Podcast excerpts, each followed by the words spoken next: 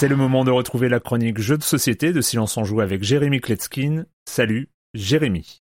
Salut Erwan, sur le papier ça a l'air tout à fait prometteur. On se dit que pour échapper à ce quotidien injuste et violent, partir au pays des merveilles, ben ça peut le faire. Sauf que le pays des merveilles, vous allez voir, ça n'est plus ce que c'était, on s'y tape aussi allègrement sur la gueule. Aujourd'hui, on va parler d'un gros jeu, d'un gros gros jeu qui a été kickstarté, qui comporte son lot de règles et qui prend du temps à jouer. Son nom Wonderlands War et vous allez voir, c'est une belle salade de matériel coloré, de mécanique imbriquée et de prise de tête. Alors déjà, installez ce jeu, distribuer les éléments à chaque joueur, poser le plateau sur la table, ça prend au moins 25-30 minutes. Et puis ensuite, on a lu les règles et ça nous a pris plus d'une heure. Bah oui, on peut pas choisir des cartes quêtes au début du jeu sans savoir euh, ce qu'il y a écrit sur les cartes quêtes et il faut bien comprendre les règles pour le faire. Oui, donc euh, n'embarquez que des gens bien motivés pour jouer à ce jeu. Est-ce que ça vaut le coup? Ben, on va en parler. Mais avant, expliquons euh, comment ça fonctionne, de quoi il s'agit. Évidemment, ce jeu propose une interprétation assez loufoque des aventures d'Alice au pays des merveilles de Lewis Carroll. Si vous ne le saviez pas, la licence est dans le domaine public c'est pour ça que chacun la reprend à sa sauce depuis des années. Et si vous vous rappelez de l'œuvre originale, Alice va prendre le thé chez le chapelier avec le lièvre de Mars. Enfin bon, et donc le jeu va s'inspirer de cette partie-là et va extrapoler. Il va se dérouler en deux phases. Lors de la première phase, ben, on est autour d'une grande table, on va prendre le thé. Les joueurs vont tourner dans le sens des aiguilles d'une montre et vont pouvoir s'arrêter devant une assiette et obtenir une carte qui va leur donner des jetons, des bonus, des cartes, etc.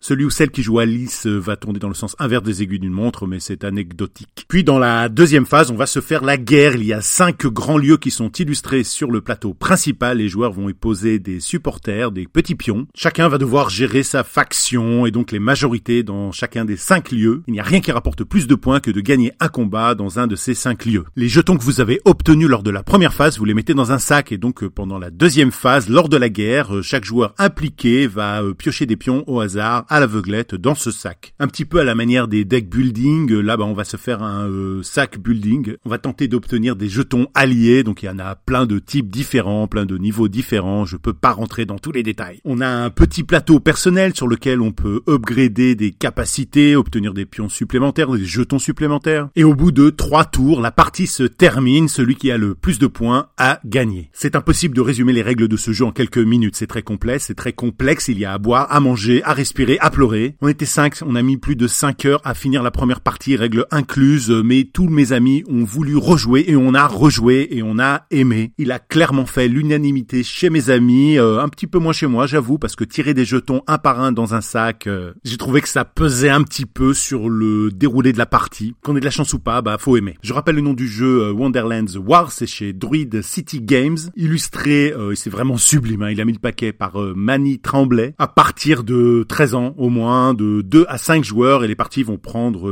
voilà, au moins 2 heures si vous êtes à 5, c'est sûr, euh, une fois que vous connaissez les règles. Alors je vous préviens, le jeu est sorti il y a pas très longtemps, mais il est en rupture de stock, il est difficile à trouver, il n'est pas arrivé encore en français. On va voir quel éditeur français va mettre la main dessus pour l'adapter, mais c'est sûr, il fait un carton, euh, il va arriver. Surtout qu'il y a déjà une extension qui a été rekickstartée, en tout ils ont levé plus d'un million et demi de dollars, euh, c'est Shard of Madness, ça arrivera courant 2023. Si vous aimez les gros gros jeux experts, oui, aujourd'hui c'est un incontournable. Voilà, et quand je vois ce qui se passe au Pays des Merveilles, je me dis que chez nous, bah, en fait c'est pas plus mal.